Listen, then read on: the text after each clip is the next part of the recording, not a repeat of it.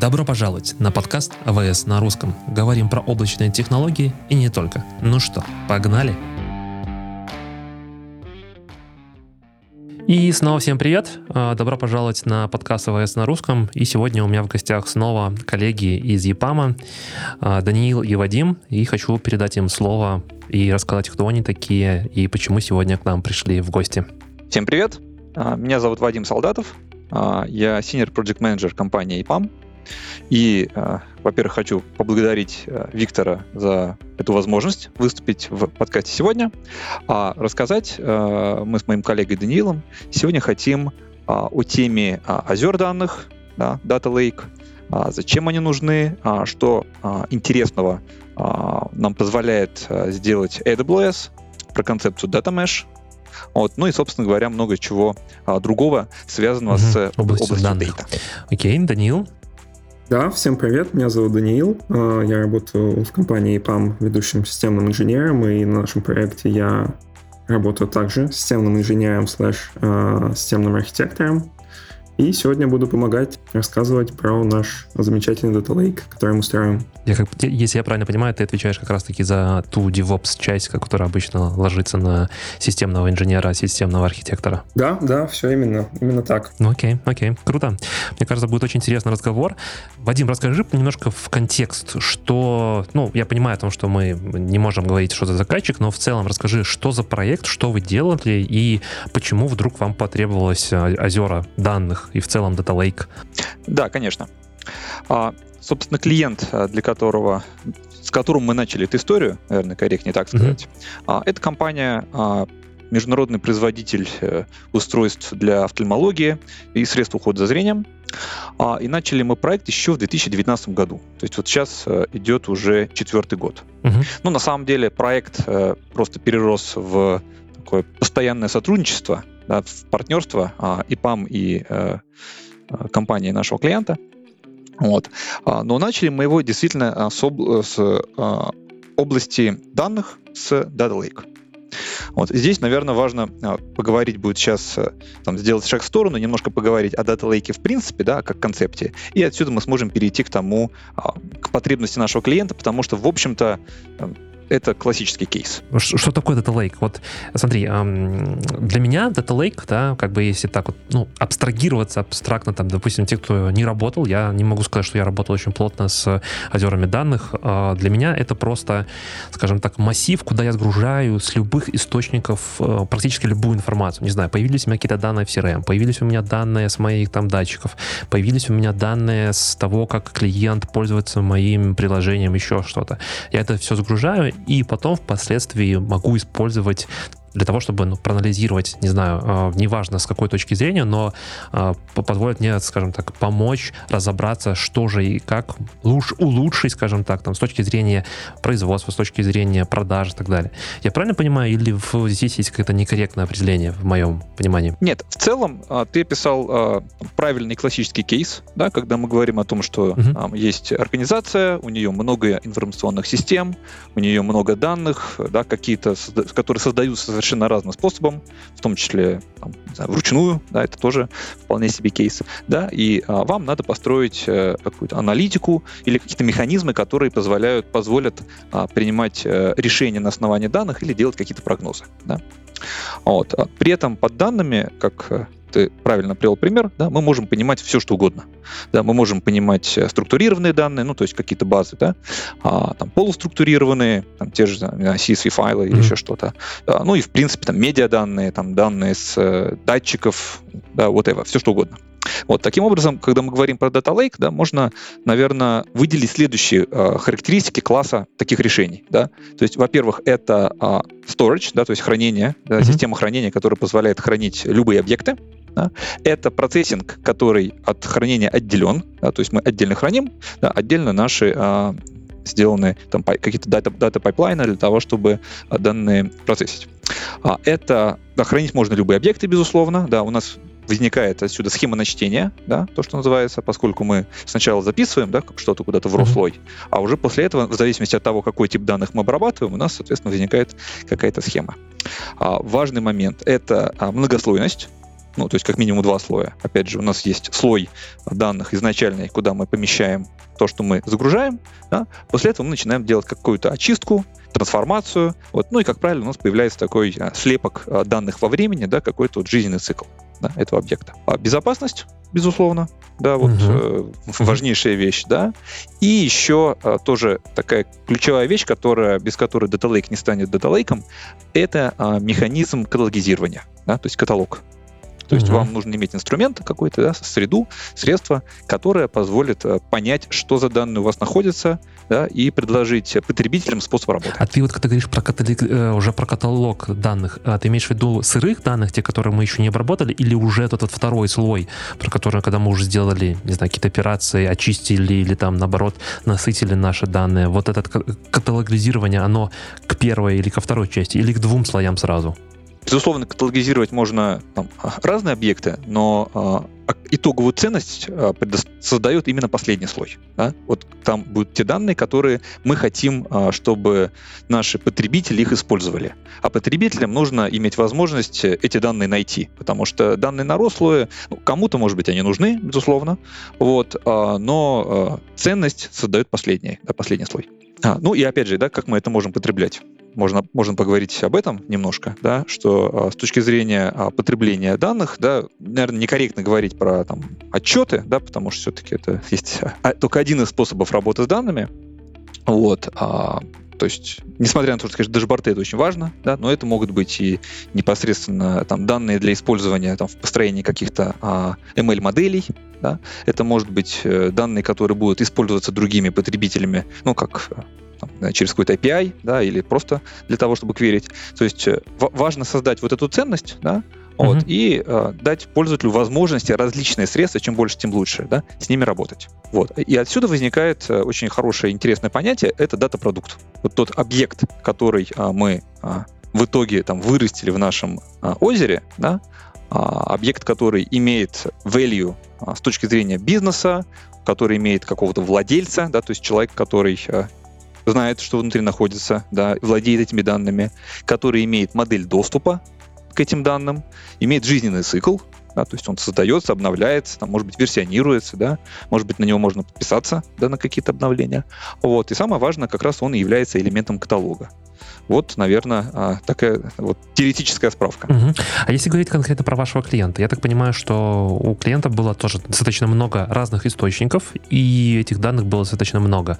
Можешь чуть-чуть, ну, возможно, там а, в деталях рассказать, а что было конкретно у вашего клиента? Может быть, какие-то цифры, там, не знаю, 100 терабайт, петабайт, или там 25 источников данных и так далее? Да. Ну, здесь, э, наверное, с точки зрения а, истории проекта как неудивительно, мы двигались поступательно, да, и продолжаем двигаться, да, а выделили в первую очередь э, там, достаточно ограниченную область, связанную с коммерцией. То есть мы говорили про данные, связанные с продажами, с клиентами, там, номенклатурой товаров, вот, ну и, соответственно, те системы, с которыми а, мы интегрировались в плане а, data ingesting, это были CRM, uh-huh. да, Salesforce, SAP, а, некоторые внешние а, API, ну и плюс там всевозможные файлы, которые а, operations делали а, там, вручную.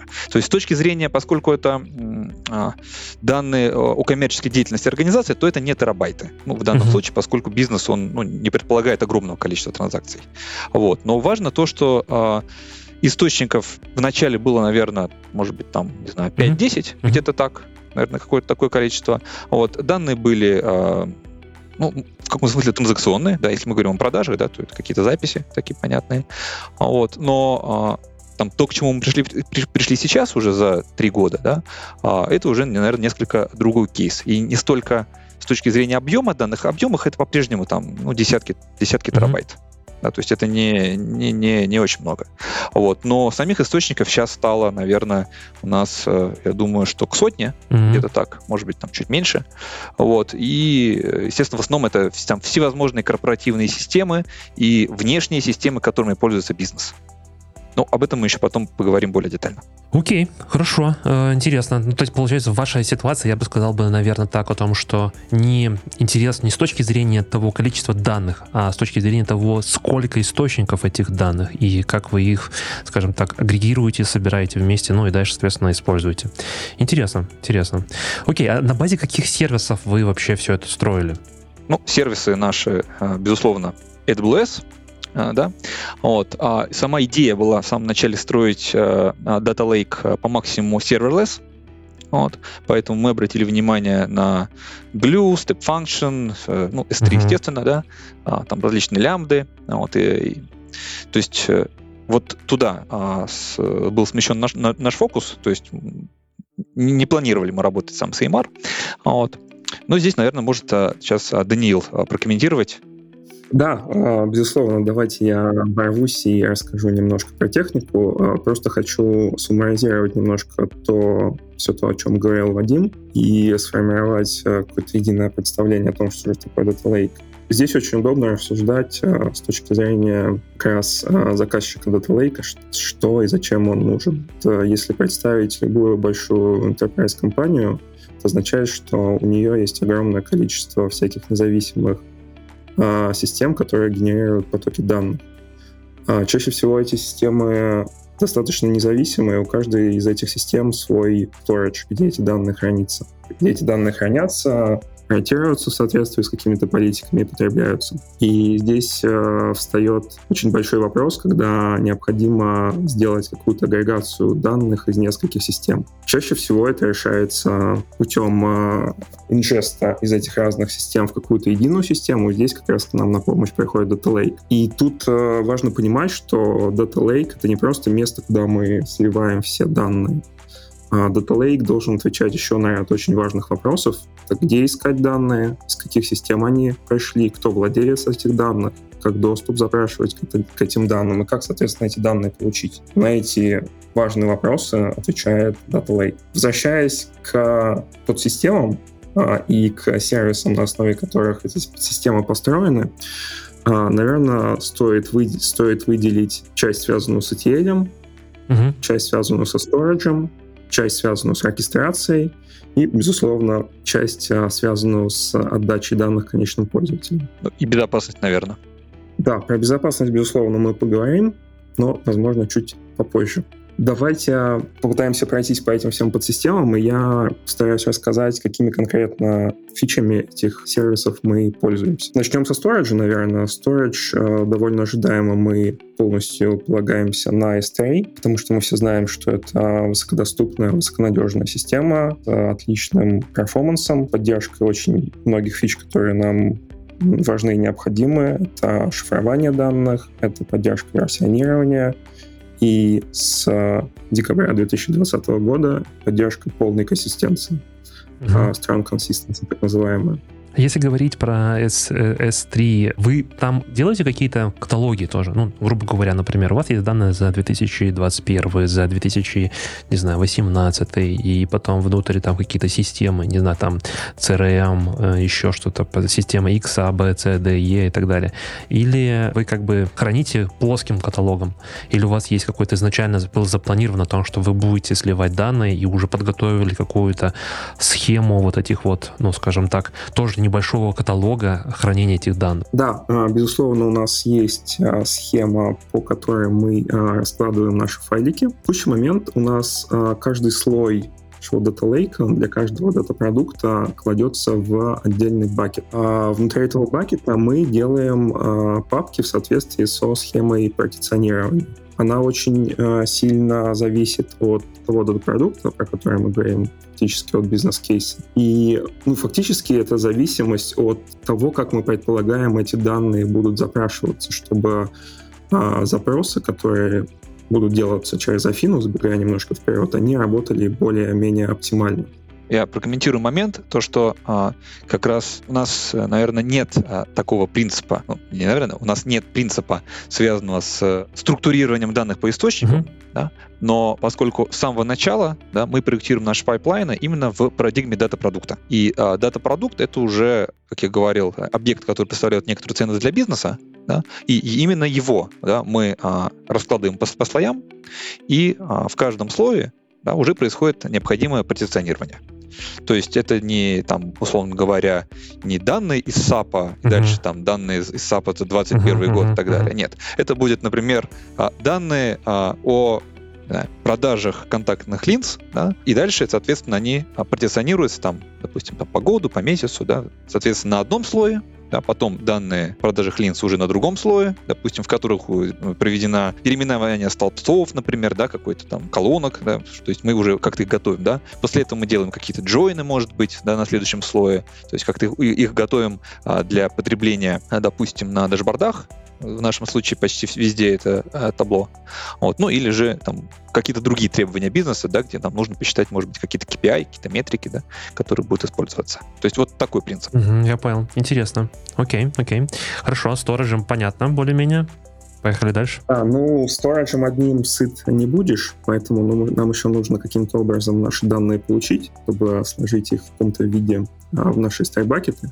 Соответственно, здесь мы подходим к нашей системе инжеста, и инжест у нас очень сильно разнообразный. Поскольку, возвращаясь к идее о том, что в больших интерпрайзах огромное количество source-систем, соответственно, количество вариантов инжеста, оно тоже громадное. А, мы используем а, так называемые stray landing бакеты, куда пользователи или какие-то информационные системы, которые поддерживают Stray протокол, складывают свои данные. Мы используем а, сервис, который называется LAS Transfer Family, uh-huh. а, потому что по-прежнему FTP — это очень популярный протокол, а, особенно в больших а, с большой историей. Мы, безусловно, используем а, API Gateway для получения файлов и данных. Это так называемые incoming data source, да, когда кто-то приходит и данные кладет в наш Data Lake. А я вот думал, что как раз-таки, когда ты сказал про API Gateway, это то, что вы сами куда-то ходите, кому-то отправляете запрос о том, чтобы получить эти данные, или вы все-таки... API Gateway как раз находится на нашей стороне, А-а-а. и мы угу. ждем и ждем момента, когда кто-то пойдет и положит нам данные. Mm-hmm. Да. Mm-hmm. Я понял. При этом есть также огромное количество uh, outcoming connections, то есть мы ходим по REST API, по SOAP, SOAP API, огромное количество кастомных имплементейшенов. Есть uh, очевидно большое количество разнообразных баз данных. Это Postgres, MS SQL, MySQL, Oracle, Mongo. Uh, в общем, если суммаризировать, э, любая база данных, которая приходит на ум, скорее всего, у нас есть какой-то connection к ней. Есть даже IoT, забегая вперед. А, я, я правильно понял, что вы к каждой базе данных подключаетесь и оттуда еще забираете данные, те, которые, ну, условно, там, пришли обновления или изменения и так далее. И у вас на каждый, там, условно, все, что не придет в голову, как ты сказал, есть, э, ну, скажем так, некий connection, как вы к этому подключаетесь, как вы забираете, какая-то логика. А, да, безусловно. А, здесь очень большая зависимость а, от логики, логики именно этого дата source. То есть это может быть забор данных по расписанию, это может быть забор данных по каким-то триггерам, допустим, change data capture или еще какой-то схожий механизм. Очень все индивидуально, и в целом количество логики, которое завязано именно на понимание, когда нам нужно и по какому принципу забирать данные, оно, оно велико.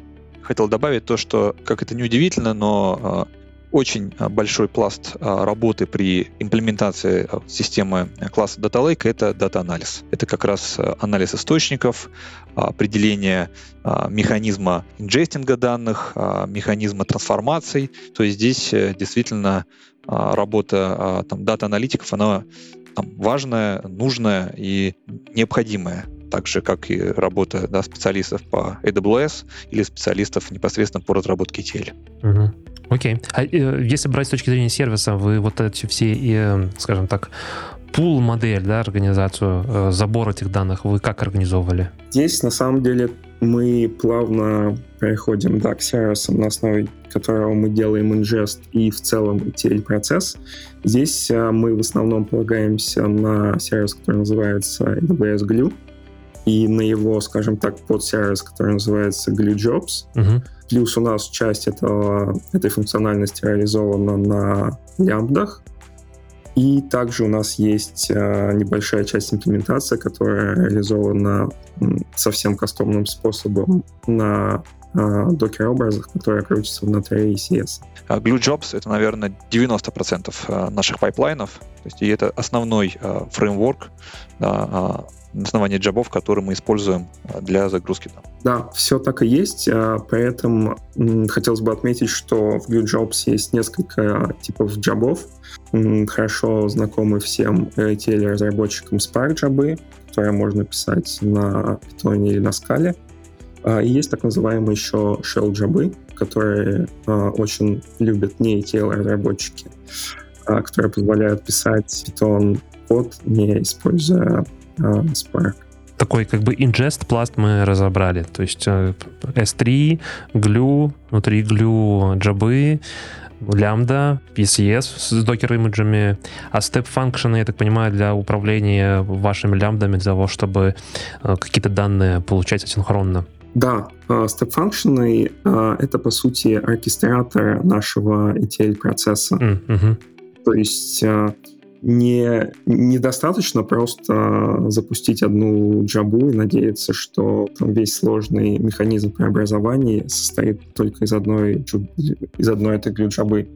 А нам, например, может потребоваться после того, как мы а, заинжестили и преобразовали какие-то данные, запустить другой подсервис а, потому что Glue — это такой зонтичный сервис, я бы сказал. Так вот, запустить другой uh, Glue-сервис, который называется Glue Crawler, чтобы построить схему наших данных uh-huh. в автоматическом режиме. Не всегда просто удобно uh, внутри ETL uh, описывать нашу схему, иногда очень удобно, чтобы она построилась автоматически нам иногда нужно построить какой-то пайплайн из э, джабов, которые могут запускаться параллельно, а могут запускаться и последовательно. Нам могут, может потребоваться запускать э, какие-то quality check джабы после того, как мы э, завершили наше преобразование на этапе ETL. На основе любого, любых из этих пунктов, которых я перечислил, возможно, потребуется принимать какое-то решение, по какой какой ветке нашей степ-функции мы дальше пойдем. Вот этот весь функционал как раз обеспечивают AWS Step Functions, uh-huh и выполняют основную роль нашего оркестратора. Еще важный момент, безусловно, то, что при работе пайплайна у вас могут одни части пайплайна зависеть от других пайплайнов. Да, это тоже вполне себе реальный кейс, когда вы должны триггерить процессинг какого-то слоя в зависимости от э, окончания процессинга совершенно другого дата-продукта.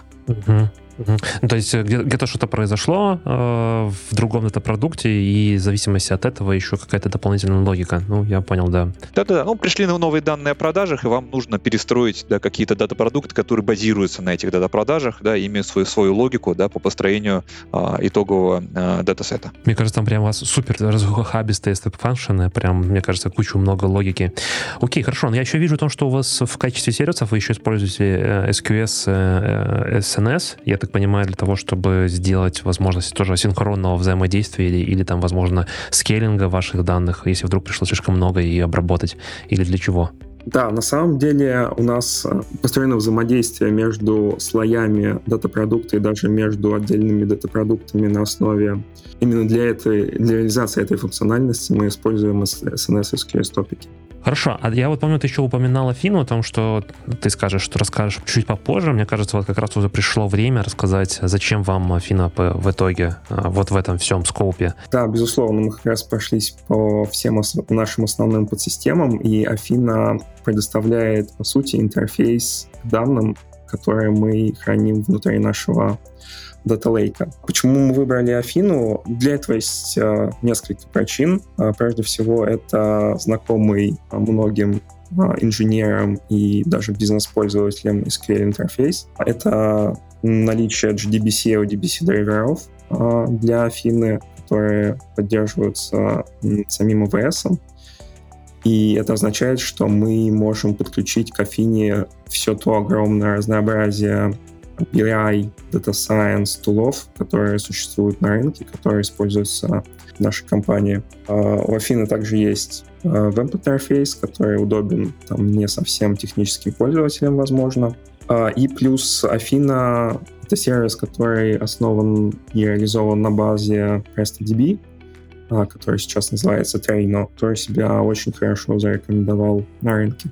Можешь сказать про основные use cases? Ну, то есть все-таки для чего вы Афину используете? У вас есть какие-то клиенты, которые э, обращаются к этим данным или прям вот приходят какие-то дата-аналисты для того, чтобы посмотреть, что уже лежит в этих данных и так далее? Или каким образом?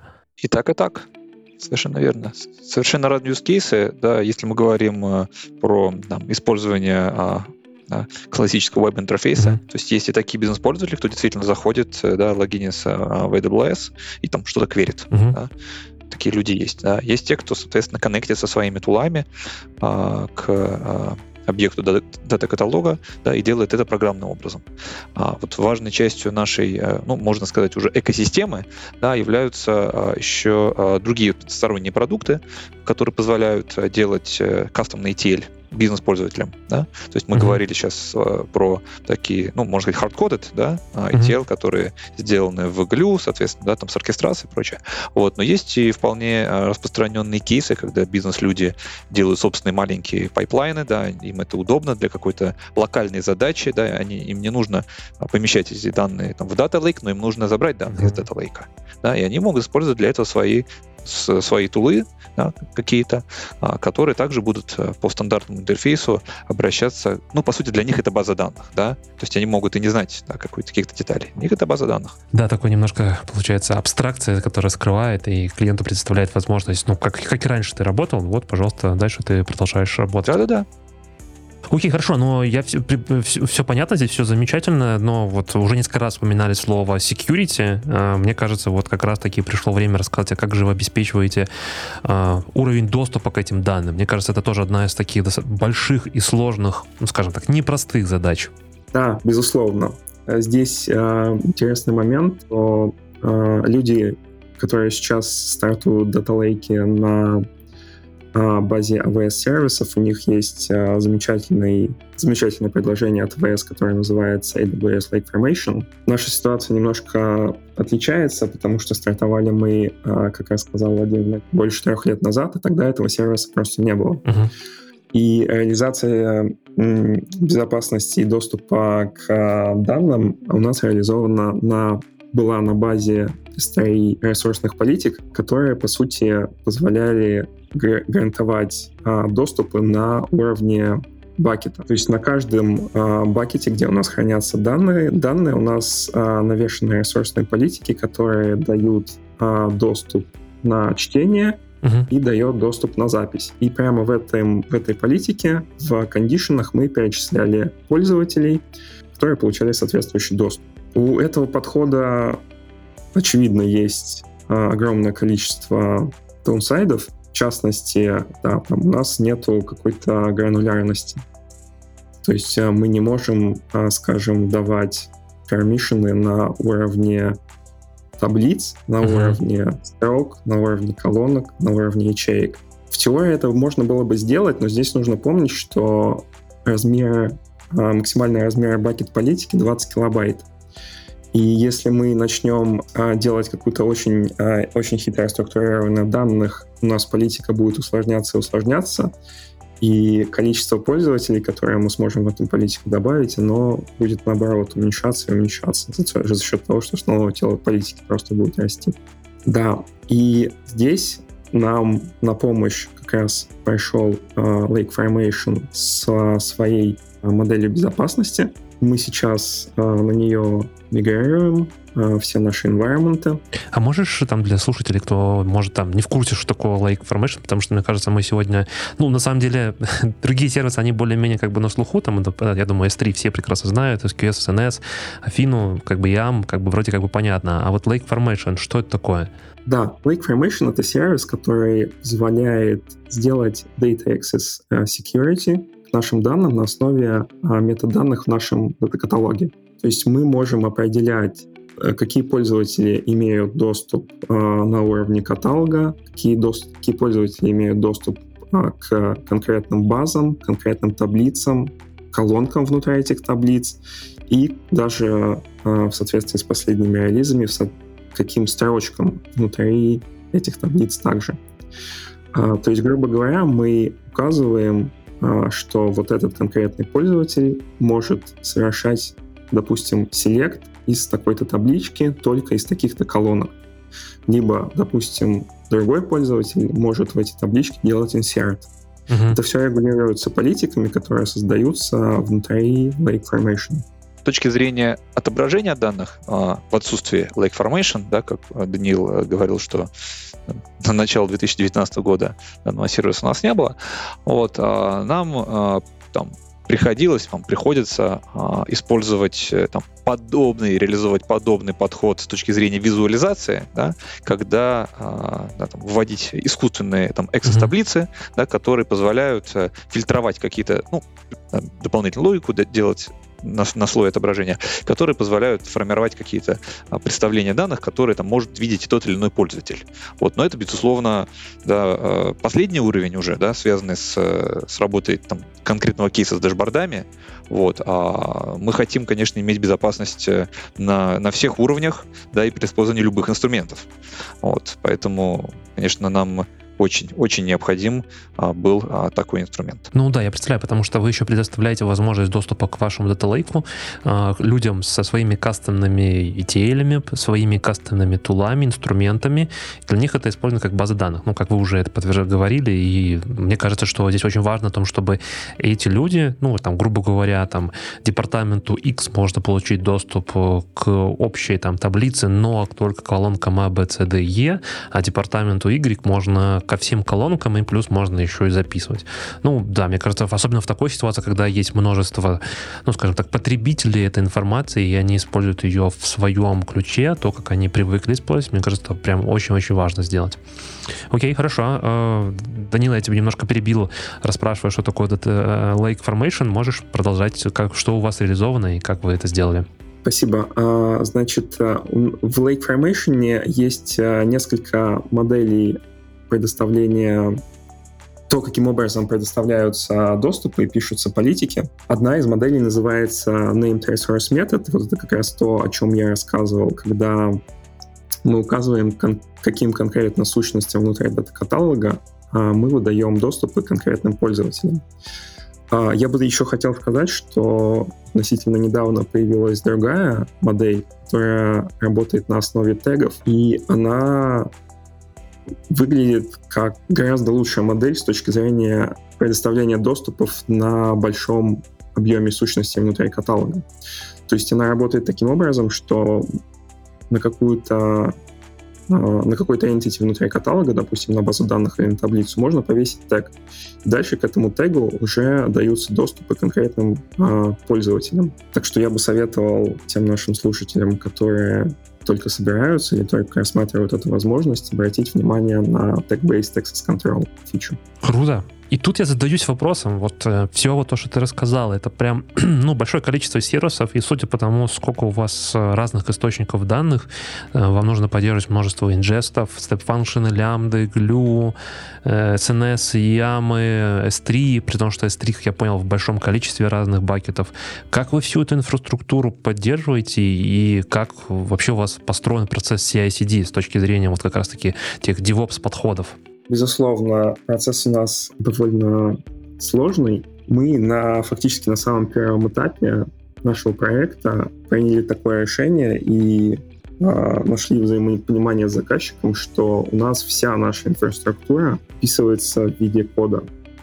А, безусловно, у нас есть какие-то исключения на, на низких environment, типа Дева, uh-huh. когда какие-то ресурсы поднимаются вручную, но по нашим соглашениям все ресурсы, которые поднимаются на QA или, тем более на production environment, они создаются посредством кода. Мы выбрали для того, чтобы описывать всю нашу инфраструктуру, ту тулу, которая называется HashiCorp Terraform. Нас она очень сильно радует uh, своей функциональностью и своей своими возможностями по написанию кода. А как вы Terraform поддерживаете разные environment? Не прикручивали ли Terragrant, например? Да, да, да. А, безусловно, а, у нас есть оркестраторы, и прав это именно Terragrant. А, у нас есть два... Код у нас реализован очень просто, на самом деле. У нас есть два репозитория. Один из репозиториев называется Live. Здесь у нас хранится конфигурация, в том числе конфигурация для каждого environment. У нас есть еще один репозиторий, который называется модули, в котором мы храним по возможности, по возможности абстрактно написанный код, который как раз описывает ресурсы. Uh-huh. И, соответственно, передавая из Live репозитория настройки, специфичные для конкретного аккаунта или для конкретной среды, мы меняем поведение модулей. Код у нас хранится в Git, CI-CD пайплайн у нас запускается другим AWS сервисом, который называется AWS CodeBuild. Uh-huh.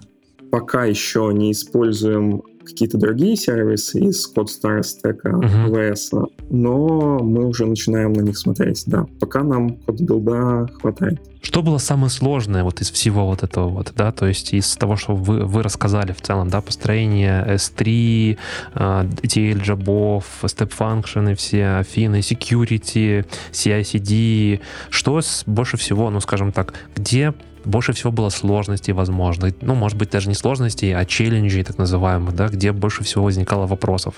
С моей точки зрения, больше всего вопросов возникало и по-прежнему возникает в аспекте безопасности. Я сейчас говорю не только про разграничение доступа mm-hmm. к данным да, на основе там bucket политик или на основе lake formation, mm-hmm. но и безопасности с точки зрения других аспектов Data там, допустим, шифрование данных в бакете, поиск э, каких-то PII или PHI данных. Mm-hmm. Для этого, кстати, мы используем еще один сервис AWS, который называется AWS Macy. Macy, да. Угу. Или, допустим, каким образом мы шифруем данные. Стоит ли нам пользоваться ключами шифрования, которые предоставляет S3, либо же нам нужно э, использовать внешними ключами шифрования. В общем, вопросы безопасности они по-прежнему очень важны, даже несмотря на то, что мы находимся в облаке. Я отвечу на твой вопрос э, несколько с другой стороны, а, потому что у а, подобного а, проекта, ну и в принципе решая такую задачу в крупной enterprise э, организации, именно организационная составляющая, наверное, принесла очень много челленджей, ну и не, не столько нам, а, я имею в виду, сколько нашей общей команде, mm-hmm. да, а, и ПАМ, и, и заказчик. Потому что, когда мы говорим про интеграцию там с десятками внутренних систем, надо понимать, что у каждой системы есть свои собственные овнеры, да, внутри организации, с ними надо договариваться. Когда мы говорим про построение а, некого там дата-каталога, очень важно понимать, а, есть ли, а, а если, ну, то есть не то чтобы есть ли, а очень важно имплементировать а, процессы data governance, да, управления mm-hmm. данными. Да? Это ключево, один из ключевых аспектов, поскольку если у вас есть данные, но там вы не понимаете, кто является владельцем, да, вы не понимаете там правила, по которым эти данные должны формироваться, а, то они не, не будут бесполезными. Да, никто, а следовательно, никто не будет пользоваться да, и проект, э, по сути, потеряет свою ценность. Вот здесь э, я считаю, что, наверное, там, огромную э, долю успеха в а, в данном проекте послужила позиция заказчика, который, ну, по сути, занимался и занимается да, активным продвижением Data Lake внутри своей организации.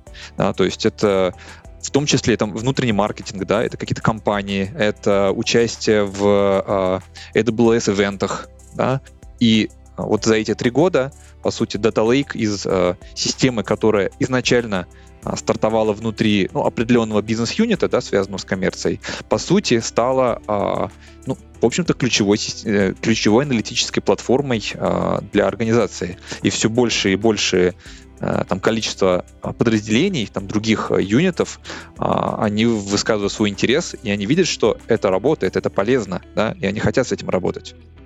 Да, к чему вы пришли за эти все три года? И что такое Data Mesh? Да, а, вот, собственно, я упомянул, да, то, что все больше и больше других а, стейкхолдеров, да, групп стейкхолдеров а, хочет э, работать с Data Lake. Вот, и э, по большому счету мы оказались э, в такой ситуации, да, что там, мы хорошо знаем там, один домен, да, вот там, коммерция, маркетинг, финансы и прочее. Вот, но приходят люди, например, из производства, Да? То есть э, люди, которые занимаются IT на фабриках, да, у них свои данные, у них свои системы, да, это какие-то сенсоры, э, да, которые а, установлены на производственных линиях. У них также, конечно, есть какая-то бачевая, бачевые данные, но им нужен стриминг, да, они, они не, не про продажи. Mm. Да. Приходят э, другие люди, которые занимаются э, производством там, и обслуживанием медицинских устройств. Да, и у них э, у них данные про... не клинические данные. Соответственно, это совсем другая регуляторика. Да? Вот. И такие будут и другие домены, да, когда приходят э, э, люди да, со своей, там, в общем-то, уникальной спецификой. Вот. И тут как раз, э, наверное, наш кейс очень хорошо наложился на а, Data Mesh. Это, собственно, концепт, который там, появился в 2019 году, вот, который говорит довольно простую вещь. О том, что если а, у вас а, есть там, разные домены в бизнесе, они всегда есть, конечно же, да, то с точки зрения а, управления а, этими дата-продуктами, которые создаются в этих доменах, а, хорошо, когда там, управление происходит внутри доменов. Mm-hmm. Потому что люди знают свои данные, да, они понимают, как, какой у них жизненный цикл, они являются владельцами, и, и кажется, да, что это противоречит идее дата лейка, да, когда мы говорим о том, что ну, мы же хотим положить данные все вместе, правильно? Uh-huh. А теперь мы говорим, по сути, противоположное. Но на самом деле нет, да, потому что не противоречит, да, потому что сама там, физическое хранение данных, да, их и, и различия в их процессинге, оно а, не мешает а созданию и функционированию общего дата-каталога и общих правил. Вот этих правил по data governance, по security, да, вот они должны быть общие, безусловно. Вот. И к этому мы сейчас пришли и уже начали имплементировать. То есть не то, чтобы мы, у нас был в планах э, uh сделать э, Data Mesh, скорее мы осознали эту потребность, начали делать и смотрим, что, ой, да у нас же получается Data Mesh, да? это именно то, что мы делаем. Вот, это довольно интересное откровение. Вот. А, ну а как мы делаем? Вот сейчас мы на этой фазе находимся, как раз Даниил может рассказать. Да, безусловно. Я еще хочу добавить, что Data Mesh а, архитектура, которую предлагает ОВС, а, по сути, позволяет нам скейлить наш Data Lake из а, одного аккаунта на большое количество независимых аккаунтов. А здесь важно понимать, что пределы скейлинга внутри одного аккаунта, они, безусловно, большие, но все равно есть э, некоторые ограничения. Да? Тут, э, Лимиты есть всегда. Да, безусловно. Мы все понимаем, что мы живем там, в реальном физическом мире, есть какие-то ограничения. Да? Одно там из ограничений, которое стоит упомянуть, это, допустим, максимальное количество в тысячу бакетов на аккаунт, mm-hmm. если мы хотим. О, о, да. Ну, я как понял, у вас их очень много, поэтому, видимо, да, для вас это важно. Да, и как раз если мы хотим э, расти, то нам нужно горизонтальное э, масштабирование в рамках э, нескольких аккаунтов, и наша mesh-архитектура как раз э, позволяет нам обойти э, подобные ограничения. Здесь важно понимать, что плюс э, этой архитектуры заключается в том, что данные, они хранятся в индивидуальных аккаунтах, а все эти аккаунты связываются на уровне метаданных, на уровне Glue Data Catalog а. То есть фактически мы создаем также бакеты в рамках одного аккаунта, проводим наш ETL пайплайн, делаем какое-то обогащение наших данных но при этом мы создаем базу данных и таблицы а, для нашего дата-продукта в центральном аккаунте. И фактически контролируем, контролировать доступ на самом деле есть несколько вариантов, а, как это можно делать. Вариант, который а, сейчас описан в блоге, который, скорее всего, там будет представлен в виде ссылки к этому подкасту, он подразумевает, что управление доступом осуществляет а, так называемый продюсер аккаунт. То есть, грубо говоря, кто данные сгенерировал, он определяет, кому можно предоставить доступ к этим данным. Это происходит на уровне дата-каталога при помощи Lake Formation Permission. У нас схема немножко отличается. Дело в том, что мы реализуем централизованный подход к управлению доступом, поэтому решение о том, какие политики должны быть на каких базах данных, у нас принимается из э, внешней, внешней, скажем так, системы, и транслируются в политике внутри Lake Formation в центральном каталоге. В принципе, концепция ровно такая же, за исключением того, кто принимает решение о том, давать доступ или не давать доступ. Звучит прямо очень сложно. Мне кажется, вот то, что ты говорил про безопасность, здесь кажется прям, что это очень такая большая объемная тема, про которую можно долго говорить. Да, я, безусловно, с этим согласен. А, если погружаться в какие-то более-менее технические детали имплементации, я думаю, про это можно записать отдельный подкаст или даже не один. Целую серию. Подводя итоги всему вышесказанному, могу повторить, что mesh-архитектура является фактически логическим а, развитием Lake Formation, и оно основывается как раз на всех фичах а, внутри Lake Formation, позволяет скейлить а, наш Data Lake на фактически там, неограниченное количество аккаунтов. Звучит круто. Круто. И хочу добавить, да, то, что эта история, которая началась три года назад, э, она не закончилась, она продолжается, и там, безусловно, дальше будут э, новые интересные части э, данного проекта.